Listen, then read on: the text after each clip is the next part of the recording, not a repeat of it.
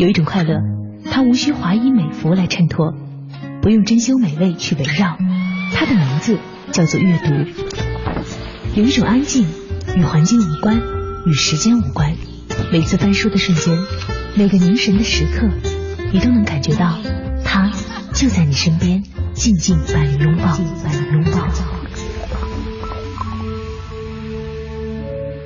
有一种美好，它不止于眼前世界的草长莺飞、万物生长，而更像是将一把能够通往无数个未知世界的钥匙塞到了我们的手里。它的名字叫做知识。世界那么大。也许你没有机会走到每个角落里去亲自看看，但是翻开书，你会发现，其实整个世界就那么静静的躺在你的面前。一本书，一盏灯，一杯茶，一个夜晚，我们可以拥有的，其实就是全世界。有一个地方，只有我们知道，它就在此时此刻，隔开你我的电波之间。凡尘工作室每晚十点。深夜读好书，让我们一起在夜晚用声音来体会阅读的快乐。快乐。凡尘工作室最读书全新系列《深夜读好书》，节目主持人张云远。今日话题：日本边境论，边境人的故事。今日对话嘉宾：李密。李密，苏富比艺术学院研究生，曾于国内顶尖拍卖行市场部工作。曾任国际最大酒店建筑设计事务所 HBA 艺术品顾问，现任北京蓝鲸艺术中心总监，是一名将图书馆视作天堂，将藏书家奉为自己的神的阅读者。内田树，日本学者、评论家、武道家，一九五零年生于东京，毕业于东京大学文学部法语科，后担任神户女子学院大学文学部教授。二零一一年退休后，任该校名誉教授，为和气道六段、居合道三段、丈道三段，主要研究领域为法国现代思想、犹太文化、武道论、电影论等，著有《日本边境论》《当心村上春树》《私家版犹太文化论》《街头的媒体论》等，其中《私家版犹太文化论》获二零零六年第六届小林秀雄奖。日本边境论获二零一零年日本新书大奖第一名，街头的媒体论获二零一一年新书大奖第三名。在这样的一位学者眼中，日本究竟是一个怎样的国家？日本人生活中又在发生着怎样的改变呢？为了了解这些问题，我和李密一起聊起了《日本边境论》这本书。听众朋友们，大家好，欢迎您收听今天的深夜读好书。今天呢，我们又请来了我的好朋友李密哈。之前给大家讲的是一个可能超乎大家之前想象的，呃，我用一个我别高大上节目给拉低了，科幻图像小说，绘画小说，绘画小说其实就是科幻漫画哈。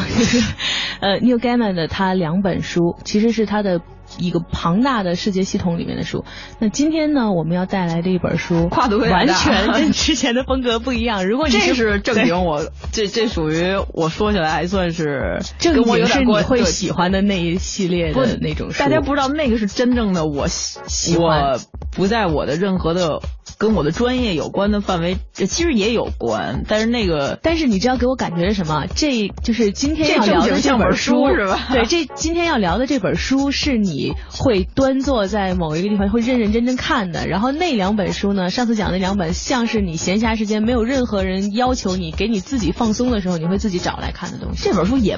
我觉得一会儿聊聊着聊着，你就会发现啊，它比你想象的要轻松很多。嗯，它看起来好像是研究什么国民性、研究文化或者研究地域或者地缘政治的一种材料，但是后来你会发现。这是一个你可以在椅子椅子上不端坐出溜着看的书。你看是这样哈，我就说几个关键字：出版社是上海文化出版社，然后书的封皮是黑白红三种色调，然后最后又落在什么什么论。对对对。我觉得这个大家这个格调哈，其实我突然想到一点很有意思，就是这本书被称为是某一本书之后的研究日本文化最重要的一个参照，而那本书当时我也是跟你一起聊的，对，那本书叫《菊与刀》，菊与刀，菊与刀，咱们之前应该聊过几次，那个是一个。日本经典，那是一本真的经典，那是二十世纪初研究日本文化的人类学著作，人类学著作。但是吧，因为毕竟那是战争年代，而且人类学家为了去打仗，先把有一个目的性对，我先把你人研究透了，把你这国家组织、人性和呃精神层面都给研究透了，包括生活方式、文化、组织结构，你的社会的组织结构研究透了，然后就打你。对，这书的效应吧，他俩像是举起刀，像是由内由外而内，没错，就是一个外国人看日本人是什么样的人。今天要说的这本《日本边境论》，像是由内而外，日本人告诉你，没错。而且我发现，在战后的日本，所有这些国家，当战后这个世界格局重新组建之后，你稍微的静下来，你想一想啊，就是日本，只有日本是特喜欢研究自己的一个国家。不但特别喜欢研究自己，而且在研究的过程当中，就是随着他们的研究，信心不断增强，然后就是开始你想他们的遭遇，就是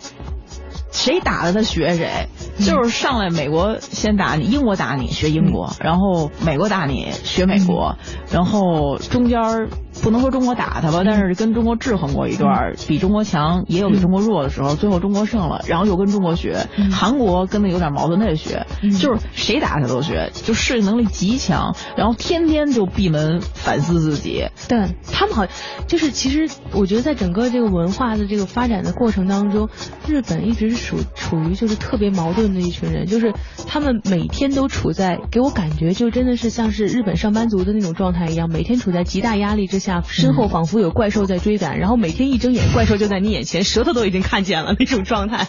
好像就是他们那种精神压力。说了半天，他都没说书名儿。你看现在，对你应该就能引出来了。边境论，就这真的是一个。边就边缘的国家，所以才会产生这种东西。真的说到这个书名的话，我相信可能先让大家可以有一个，当然有人可能已经看过这本书了，但如果没有看过的话，对，在文化类书这真的算畅销，因为它是继《菊与刀》之后研究日本文化的又一个很好读、很好经典。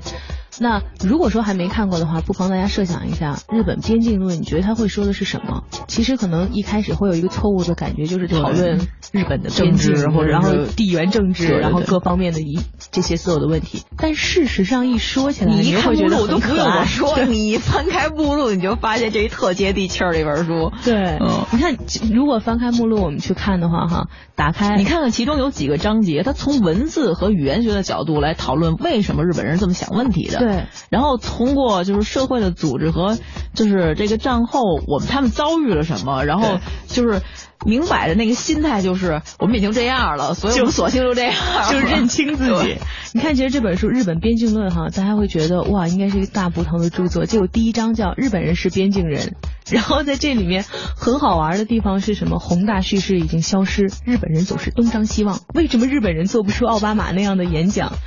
还有我理解你的心情的这种氛围，他的其实角色就是内田树是特有意思的一学者，实际上这是一特高深的一学者，想问题就有点当年梁实秋那种劲儿似的，特别深入浅出，但是很犀利的这么一个人。这本书的一个角度，首先让你说是由内往往外的在想自己这个问题，而且是当代文化，特别接近现在我们所看到的、所想到的，而且你对日本。乍一看，你觉得这些事儿你都知道，但是你从来没深想过这些问题。我刚才为什么想笑？因为翻着这个这个目录的时候，突然看到第四章《边境人与日本语共生》的这个系列里面有一个标题是“脾气大到不自然的人”。对，因为它里边有一个逻辑挺逗的，这点吧，我觉得很多语言学者会跟他不同意，就是说日本呃文字是中国文字过去的，日本是片假名加上呃汉字，嗯，但是汉字。和片假名发音的结构和在你在口里面发音的结构，造成了你脑中的记忆的结构是不一样的。实际上你在日语里面的汉字并不是你真正的汉字。汉字对，咱们正常的汉字啊是呃图像嘛，所以你通过图像比较好好认识这和猜测这个含义。而当到日文变成日文里面的汉字的时候，那个意义和记忆的方式是不一样的，所以理论上应该是。简而言之啊，中文、日文里面你看到的汉字，要更简单记忆。嗯，但是处于在日文系统加上假名之后的日文系统，又是另外一套全是更难的，比中文更难的。这显然很多中国的语言学者是不会同意的。但是你会很。就是他最后的结论是我们一定要在边缘人的身份中挤出我们自己东西，夹缝求生，就是连字儿都别人借给我们的，我们也非得创出我们自己的东西。然后，可是你想，你想一想这问题也挺有意思。日本它四周环的呃邻邻居国有这么多，嗯，你说它像哪个？它哪个都不像。呃，以前的古代的文化是中国过去的，你说它真正像中国吗？跟中国当代已经早就不像了。就是它，你你像中国古代，某种程度真的非常像中国古代。我前一阵还看了一纪录片，不是纪录片，一个我们这资料片。就是他们明治之前有一种风俗，就是文人雅士在特别漂亮那种，呃，就是京都那种大花园或者那种官邸里面，肯定得在京都。对，就是那种京都大官邸里面，然后那种大户人家，不是官，就是大的文人或者是雅士家里面，开放自己大家的那自己家那个大的庭院，种着松树，剪着草坪，然后每个人都穿着古装，就是上自己之前朝代，就是在明治就穿明治之前的朝代，后边的几个。皇朝就穿之前的朝代，到现在当代啊还穿古装，照样有这习俗。就在这个大宅院里面，什么不干，晒太阳，打上日本那种纸伞，或者是那种华盖，就是那种古代那种华盖。下棋的下棋，喝茶的喝茶，喝茶的喝茶，看书的看书，然后就是只是娴雅的端坐的端坐，然后有那个，应该还有抚琴的吧？对，有有说要有有弹琴的，然后没有关于武术，没有 martial art，我没有那个剑的，没有关于这些动态的，就是休闲，你知道吗？嗯，就是完全崇古的休闲，然后有练毛笔字的，什么都有。就现在还有这种习俗呢，就是这是我们研究的一资料，我都惊了，就是。就完全是古代，能想象吗？明明出门就滴滴滴全是汽车，然后这里边就是一古代，特别可怕。哎，其实这让我想到之前有一次，好像也是朋友聊天里面说到一个观点，就是说，就所谓这个中国古人这些趣味的东西，包括一些文玩啊，然后包括我们在弄为为什么到后来玩石头、玩核桃、玩这些天然的东西了。其实我记得当时那个朋友的观点就是说，当你给一定的时间，然后。即使是欧美，即使世界上很多现在科技发展为主的一些大国哈，当有一定的时间，像像中国一样有这种悠久的文化历史之后，最终人的那种情趣审美需求一定会归于平静，或归于这个部分的。其实像你刚刚说的，即使外面是一个特别发达的一个现代社会的场景，但是你内心到了一定的程度之后，你还是会追求这部分东西的，而这部分东西可能是相通的。可是问题是，不见得每个社会它的形式是一样的，对社会结构。都能促成，这可能很理想。全球的文化都想追求这种境界，还真不是每个文化都能做到这个。因为你看，典型的，先不说欧美，欧欧美的建立的系统是，如果你看他们的知识系统和我们的宇宙观啊，就我们的世界观和宇宙观的建立系统是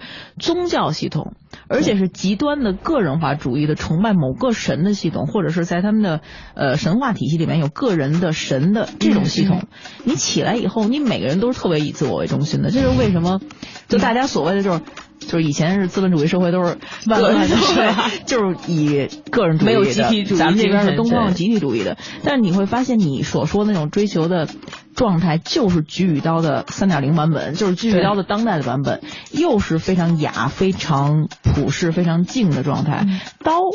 刀在那个《菊与刀》的书里面说的实际上是暴力，暴力和那种就是特别海的那种，就是特别暴烈的一种状态。但是你想，那是一个二十世纪初战争状态，它背后某种在情绪层面啊是激进的含义，就说这个民族的情绪特别不稳定，就是特极端，要不特静，要不特。特激进，但这种激进，你想日本的工业发达和科技的发达，都是国民性的这种激进造成的。如果菊与刀有一个三点零的版本，一定是有，一定是会因为这种情绪导致他们的科技和城市发展的急速，有会有会有这个因素。但这本书我刚才说的那个，就是特像古代那个场景，是因为你想。古代文化，呃，日本那有一块儿，它跟周边这些国家，你说它像韩国吗？这么近了也不像韩国，嗯，这么近中国，而且有这么深的渊源，它也不像中国，对，它也贴着俄罗斯，它不可能像俄罗斯人种不一样。但是你就想吧，就是就是这么小一国家，然后被这么多强大的文化包围着，它还居然能有自己特色，然后还经济特强，还能有一独特的挺统治，就在世界上一个挺主就是挺重要的一个文化的嗯。分支，你就觉得这个还是值得研究研究。你知道，我突然想到一个特别有趣的词，最近也是在我这个朋友圈里面，我重新就是认识了这个词的意义，就是“强行”这个词哈，就是强行做什么事儿的时候，其实在这个背后有那个东西在。像你刚刚说的这种日本的发展，其实就是强行要有一种自己的风格，因为你的文字，你的整个很多很古的这个东西，那个源头的那个东西，可能都不是你自己的时候，你怎么强行创造出来一种自己的风格？强行这词还特别适合日本，对，就什么都是自己逼自己逼出来的，对，就是特逗。那个书里边有一个观点，就是既然我们都已经边缘了啊，就是首先如果你是一个唯物主义的人，你会特支持这本书，因为就首先就是地缘的问题嘛，我就是一边缘的一个国家。我就是在版图上就是边缘的，对。然后如果我已经被边缘化了，我为什么不利不利用我自己被边缘化这个事实呢？嗯，就我才必有用。我一边缘人，我就我就我就是边缘人，我要放大我边缘的这个特色。我不要做普通的国家，我是边缘人。我要刻意把自己规划成一个边缘文化，边缘文化的一个特色就是啊，真的就是谁打你你就学谁。嗯，它整个这本书还没有特别强调它这个过往的这个历史的这个痕迹，但是你能看到，不论这本书还有所有关于这个研究日本是一个边缘文化这种题材的东西，你会发现，就是唯一我突然想到就是可以跟它相制衡或者相比较的，嗯，是新加坡啊，都是边儿，而且是被挤出去的，然后是逼着自己。新加坡也是英国人打你学英国，马来人打你，印度人打的时候也学，英国人打的时候也学，日本人打他的时候他也学日本，就是他还能这两个国家都特别能以一个挨打的心态，他不但清楚我应该从侵略我的人和控制我的人那儿学什么，而且他非常清楚作为一个挨打的人，你应该往哪逃，你是什么出路，你知道被打的时候你想往哪去，所以这个时候。又有底线，又知道好的在哪儿，就像这两种极端的边缘化的国家，你看发展特别迅速。对，而且在这个过程当中，我突然觉得哈，像是一个知识分子以自己的这个就是知识的这个为基础，做了一个国以国家为范围的一个形象策划的这么一件事儿。其实找对你的那个定位，然后找准你的发展方向，是一个特别重要的事儿，否则你就会变成一个。你即使想强行发展，你最后会变成一个四不像，但是不会像日本这样，你可能会我们带着自己这个文化这个评判的标准去看，你会觉得它有点怪，然后会觉得日本现在这样就是有一点点好像谁打他他学谁的这种感觉，但是事实上你又发现他真的发展出了一套日本风格，就日本制造，日本的那种。你一提起日本人，其实你脑子里面是有一个模板在里面的，日本人应该是什么样的？对，你想，其实日本啊，所谓的这些日本的，不论是当代文化还是流行科技文化，或者是呃流行文化，它就是日本人的面孔混上欧美的东西，但是他把这个强化、强化、强化到特别极端，你会独特成一个日本了。对，嗯，我前一阵还看那个以前经常往回倒一些看那个老的电影嘛，你发现呃二十世纪初的时候，巴黎、欧洲流行过一段日本的东西，浮世绘的浮世绘，对，然后原来九十年代欧美。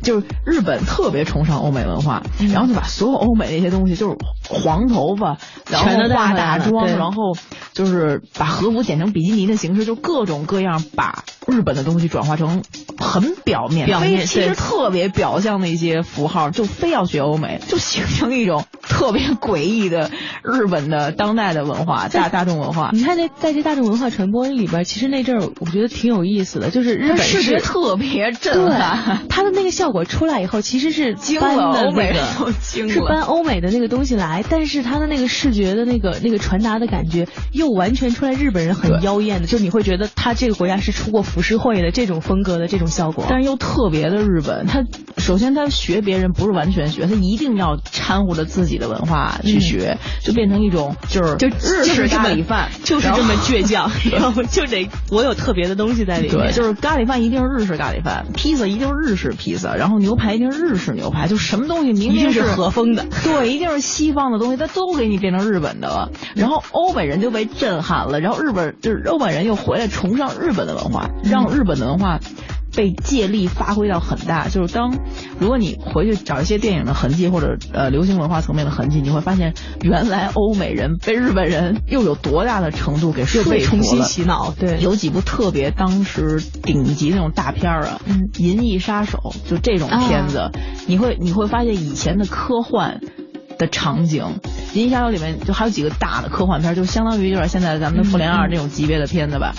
整个大楼的建筑上面全都是打着日文，然后里面全都是日本的当代的崇尚欧美的人的造型，在欧美的片子里打出来，然后里边设置的场景有很多很多，那阵特别流行崇尚日本文化。Madonna 有一张专辑，就是九十年代、九八年、九七年这段儿。比比 York 上全都是日本造型，就你会发现，而且你想，日本鼎盛那个阶段，他们有多一九十年代日本鼎盛的阶段嘛，这不影响了欧美多少？就反过来在影响欧美。其实原因只不过是，就说说通俗，说刚才咱们刚才那个结论，说通俗的是日本人特认命，就是特别认清自己所处的事实。但实际上，所有促成这个结果，都是他们非常懂得深度的剖析自己。就是所有，就自己的状态，在任何一个细节的这个历史的时和时代的一个时间点，分析自己，分析自己，不断的在剖析自己。而且你你刚才说的这个，让我想到了，其实就连开启了美剧的这个，就。大家观美看美剧的这个热潮，就算是第一部火起来的美剧吧，是应该算是超能英雄，就是 Hero。其实 Hero 里面也是有一个角色专门给日本的这个超能英雄。连里边不光是你要这么说，如果是美剧的话啊，除了特别典型那种。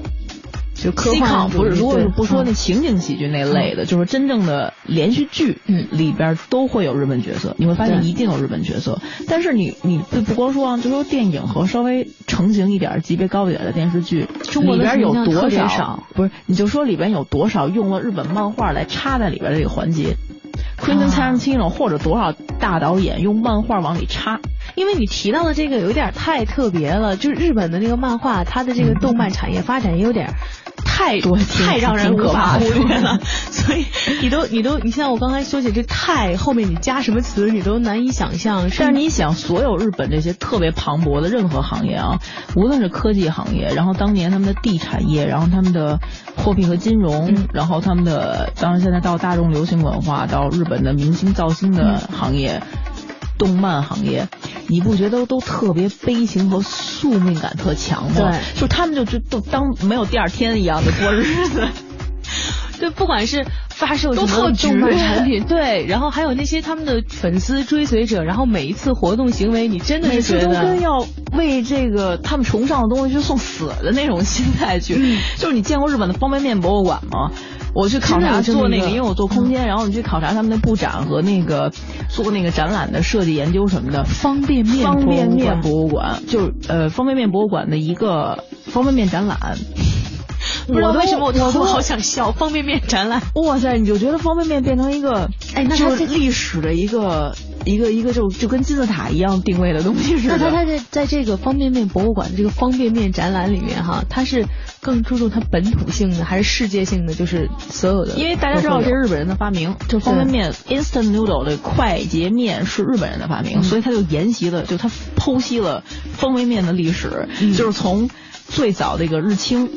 发明了这种干炸的面，然后到不同的品牌出来，然后在跟欧美的合作中影响了欧美的面，然后宽面细面各种，你知道各种面各种品牌，然后各种品牌的渊源，然后牵扯到的设计、生活方式的演变，然后牵扯到各种行业，包括包装、冷链、物流，就所有这些。然后它展示的方式就是特别高科技，那展览巨高科技，就是所有你能想象关于日本那些什么机器人儿吧，然后声光电的吧。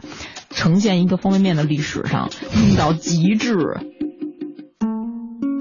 在日本边境论一书开始前，作者内田树写下了自己当时创作这本书的原因。我在写这本书的时候，假想的读者群并不仅限于日本人，还包括亚洲各个邻国的读者，比如中国人、韩国人、越南人等。我啰啰嗦嗦的写这么多，在日本人看来不用你说我也明白的事情，目的就是想让外国读者理解日本人的一些特殊性格。实际上，以这种姿态写日本人论的人还是很少有的。日本人写的日本人论都是彻彻底底面向国内的，对于不太了解情况的外国人所写的关于日本及日本人的论述并不多。他们所写的要么怒骂日本人，要么斥责日本人，要么激励日本人，多是从该让日本人做些什么的实践角度所出发去论述的，而面向的读者群也只是日本人。有这种书当然好，但只是有这种书的话，对于邻国的人们所怀有的疑问，比如日本人为什么会做出如此令人费解的行为，就永远无法做出解答。所以我就想，应该为外国的朋友们写一本《日本人论》。也许正是因为这样的创作初衷，使得这本书被誉为“菊与刀”之后了解日本的又一种重要方式。那么，究竟内田树为我们所介绍的日本人的生活是怎样的呢？那些发生在日本人生活中让外人深深不解的行为，又是如何出现的呢？深夜读好书，谈话再继续。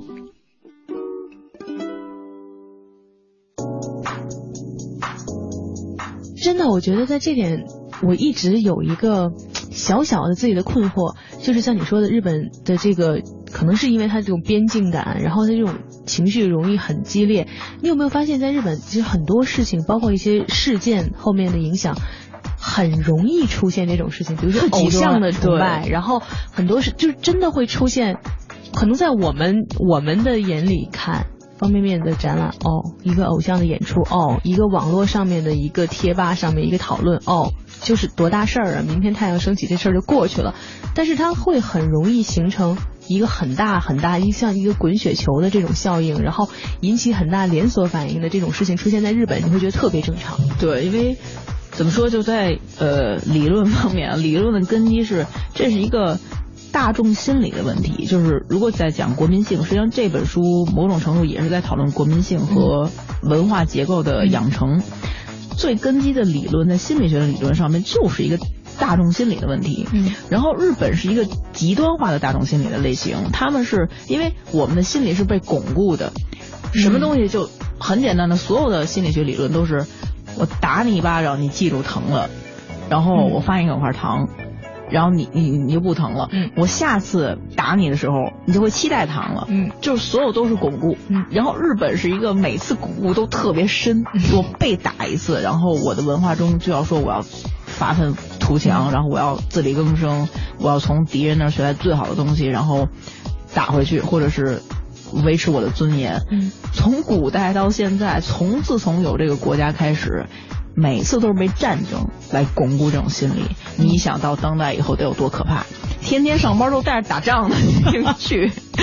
就是他们的尊严已经深化到你不可以骂日清方便面不好，就是这我们民族的问题，这不是一个方便面品牌的问题。就是你不可以说三得利不好，或者你不可以说麒麟不好，这已经是，而且你会发现，就这种类型的国家。都是产生垄断品牌的国家，什么日本、新加坡、韩国这种，就只允许几个国家那种垄断的品牌在。但是这这本书没有分析太多，但也提到了一些弊端。哎，其实你刚刚说的这个让我觉得特别对，是那种整个人的那种心态，一个民族这种心态变化，可能是由自卑到一直被加强、加强、加强，自信加强到了一定程度以后，就变成。自傲，或者说一种很很极端的一种状态，然后其实核心还是没有安全感。对，它边缘没有安全感，所以它要靠所有这些事情来支撑你外面所有这些自大，来支撑我内部的没有安全感。嗯，哎，他又没资源。对，其实真的，我之前曾经看到一个一个一个结论也是这样，就是为什么时刻你什么样的状态能够使你时刻保持一种。记住仇恨，然后永远生机勃勃的状态，就是因为你一定要时刻有保持那个，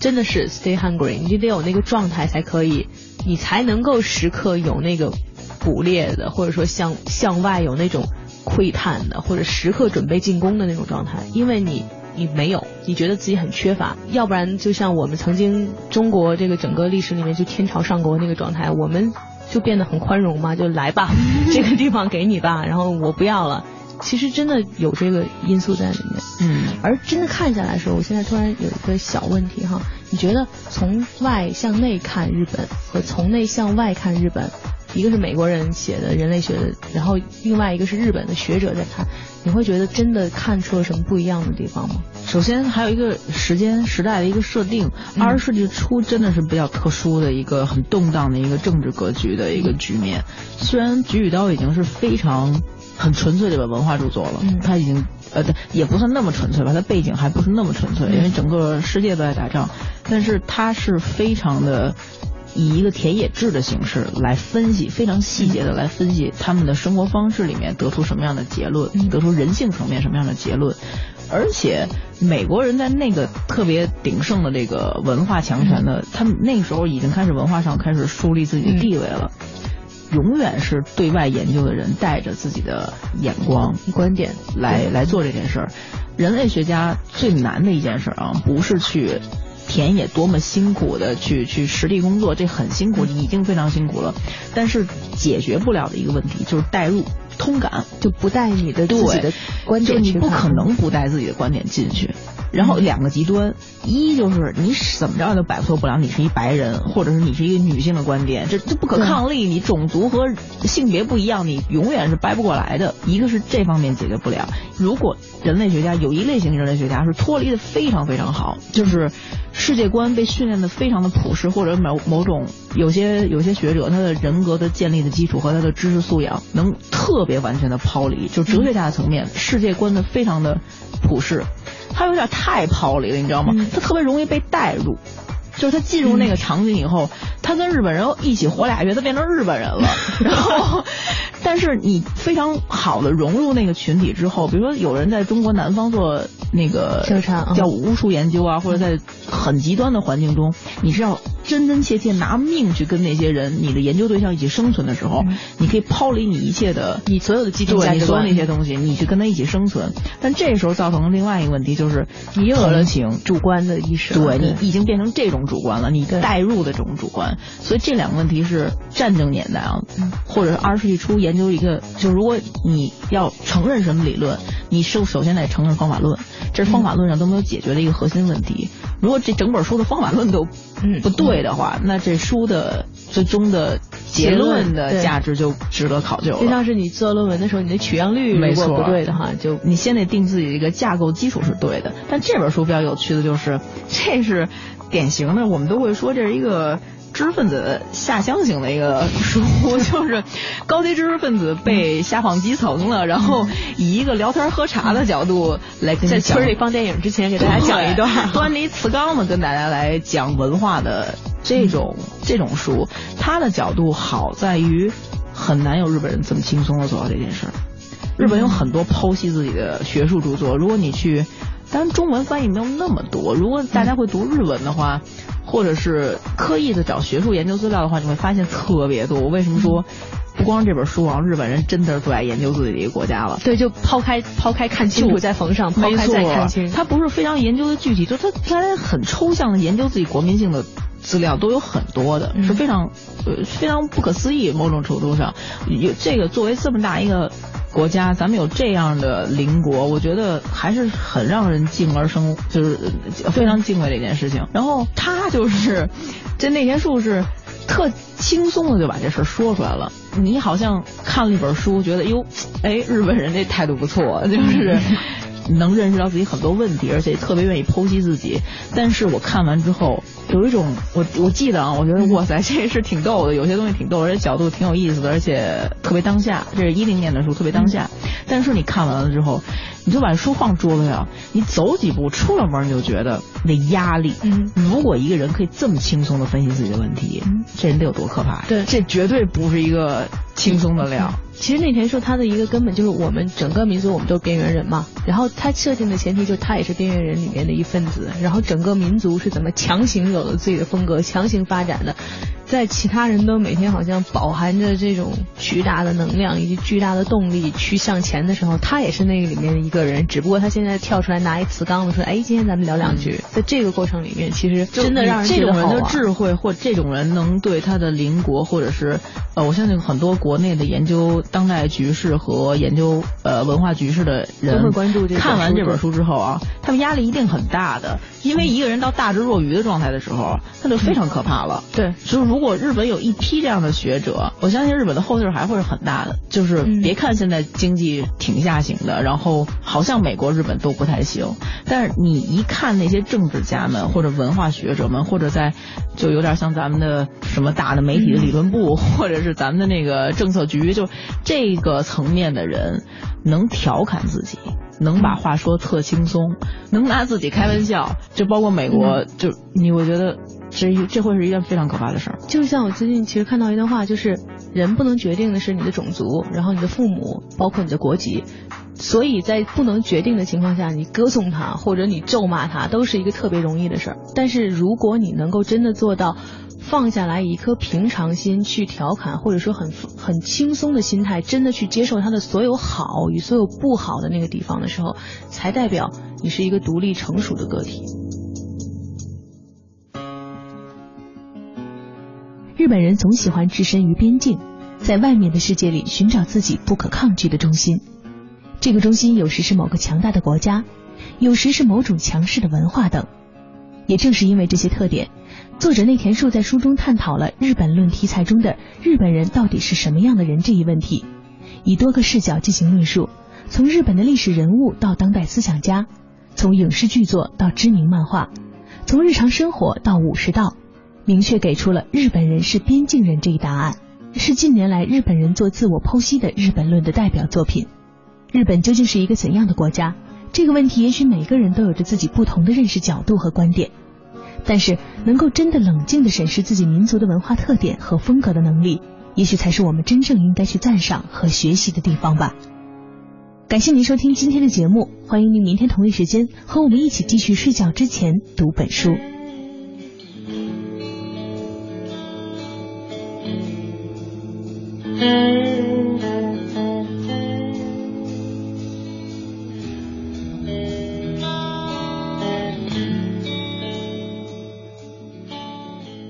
作是最读书全新系列，深夜读好书，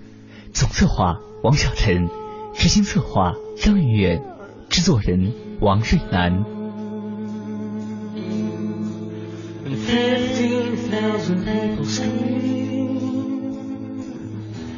They were all begging for your dream.